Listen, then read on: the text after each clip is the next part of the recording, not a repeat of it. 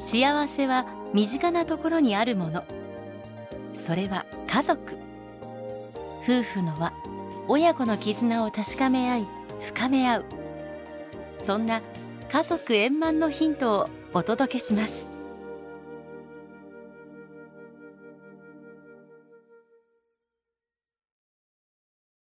家族円満。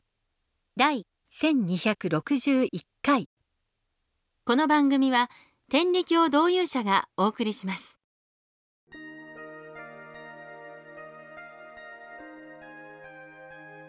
神様は人間が陽気暮らしをするのを見て共に楽しみたいとこの世界と人間をお作りくだされた私たち人類の親であります。そして今も昼夜を分かたずこの世界の隅々から私たち一人一人の体に至るまで一切のご守護を下されています。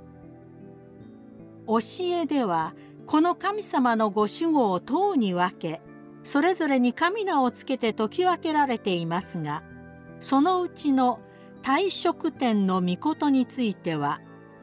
出産の時親と子の退縁を切り出直しの時息を引き取る世話世界では切ること一切の守護の理と教えられています。赤ちゃんはお腹の中では母親とへその緒でつながっていてそこから栄養と酸素を与えられています。そしてこの胎縁が切れると赤ちゃんはおぎゃーと産声を上げ自力で呼吸を始めます。これが息を引き取るまでずっと続くわけです。つまり最初に自力で呼吸をする時と最後に息を引き取る時誕生と死において私たちはこの退職点の御事のお働きをいただいているのです。一般に誕生はめでたいことですが死は何か暗い忌まわしいものだと考えがちです。しかし天理教では死は出直しであり魂は生き通しでまた新しい体をお借りしてこの世に生まれ変わってくると教えられています。つまり死はそれで終わりというものではなく生まれ変わるための一つの節目新たな出発点でもあるということです。言うまでもなく死がなければ誕生もありえません。死ぬ者がいなくて生まれる者だけがどんどん増えれば世界はたちまち人であふれてしまいます。この生命の循環ということを考えれば誕生と死は一つであり切り離すことのできないものであることがわかります。さらに死と並んで切るという言葉にもなんとなく良くないイメージがあります。しかし三神楽歌の中で「6つ謀反の根を切ろう」「8つ病の根を切ろう」と争いや病を根絶しようと仰せられる通り切ることも私たちにとって大切なお働きです。長い患いや悩みを助けていただきたいと願う時それまでと同じ心遣いや通り方をしていてはご守護をいただくのは難しいでしょう。自らの癖性分を断ち切り心を生まれ変わらせるほどの大きな決断をしなければなりません。かように切る働きとは人生の節目において必要不可欠なものなのです。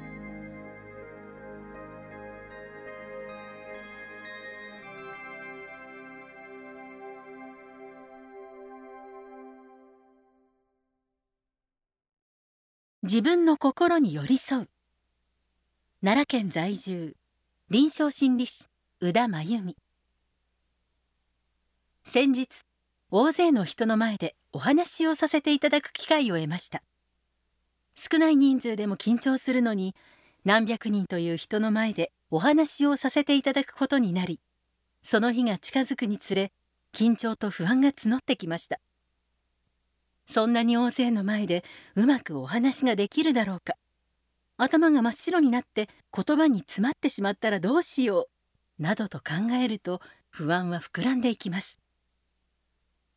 そんな時に私が今までよくやってきたのがポジティブシンキングです。不安を打ち消すためにこれもいいことだと自分に言い聞かせるのです。ただそのように頭で考えて不安から目をそらそうとすると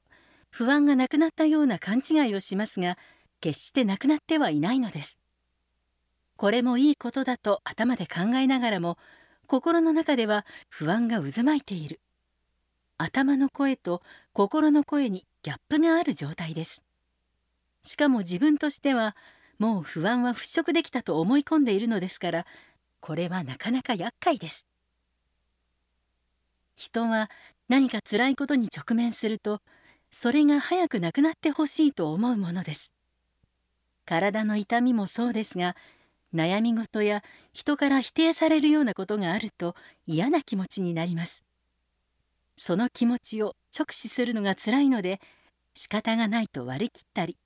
これにも何か意味があるんだこれでよかったんだと気持ちを切り替えようとします。そうして苦しみから逃れているようでいて実のところは強く苦しみを握ってしまっているのです。私が大勢の人の前で話すことへの不安を抱きながらそれを直視するのが辛くてこれもいいことだと言葉にした時横にいた主人からこんな風に言われたのです。それ自分の気持ちを飛ばしすぎじゃない？不安なんでしょ？不安に思っている自分の気持ちをもっと大事にしてあげた方がいいよ。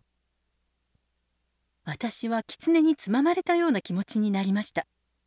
しかしよく振り返ってみると私はこれまで自分の気持ちを大事にするということをほとんどしてこなかったことに気づきました。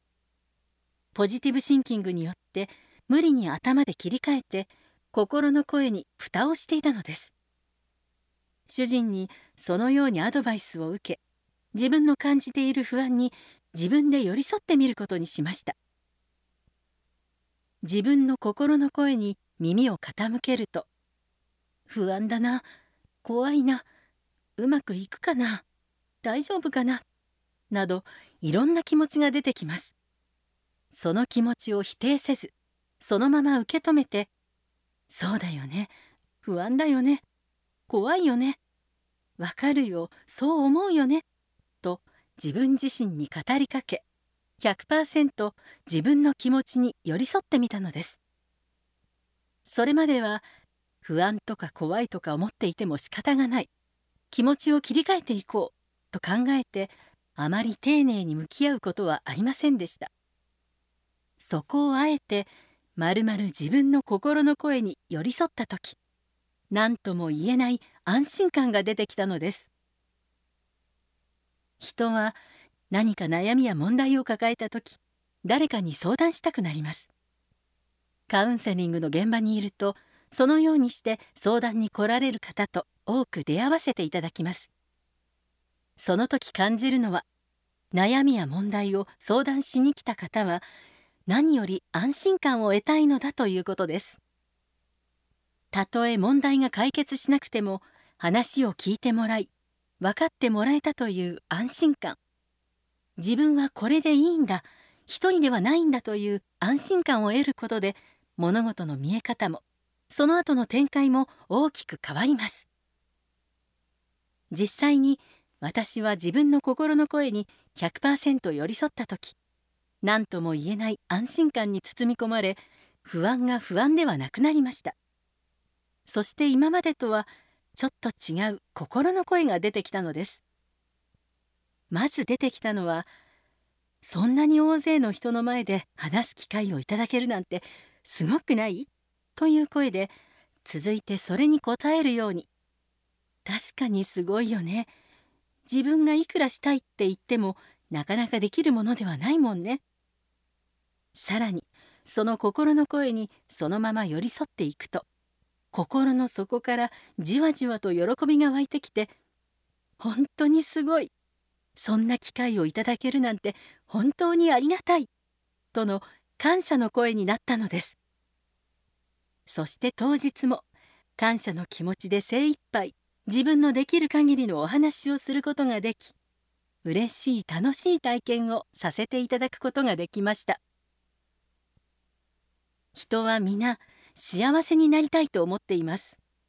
幸せになるために毎日のいろんな体験があるのだとしたら不安や恐怖怒りや悲しみなど幸せとは遠く離れた感情からもきっと幸せにたどり着くことができます。その秘訣は自分の心の声にそのまま寄り添うこと。この時に大事なのは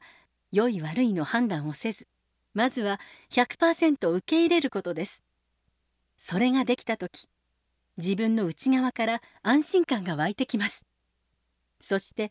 その安心感が自分を幸せへと導く力になってくれるのです。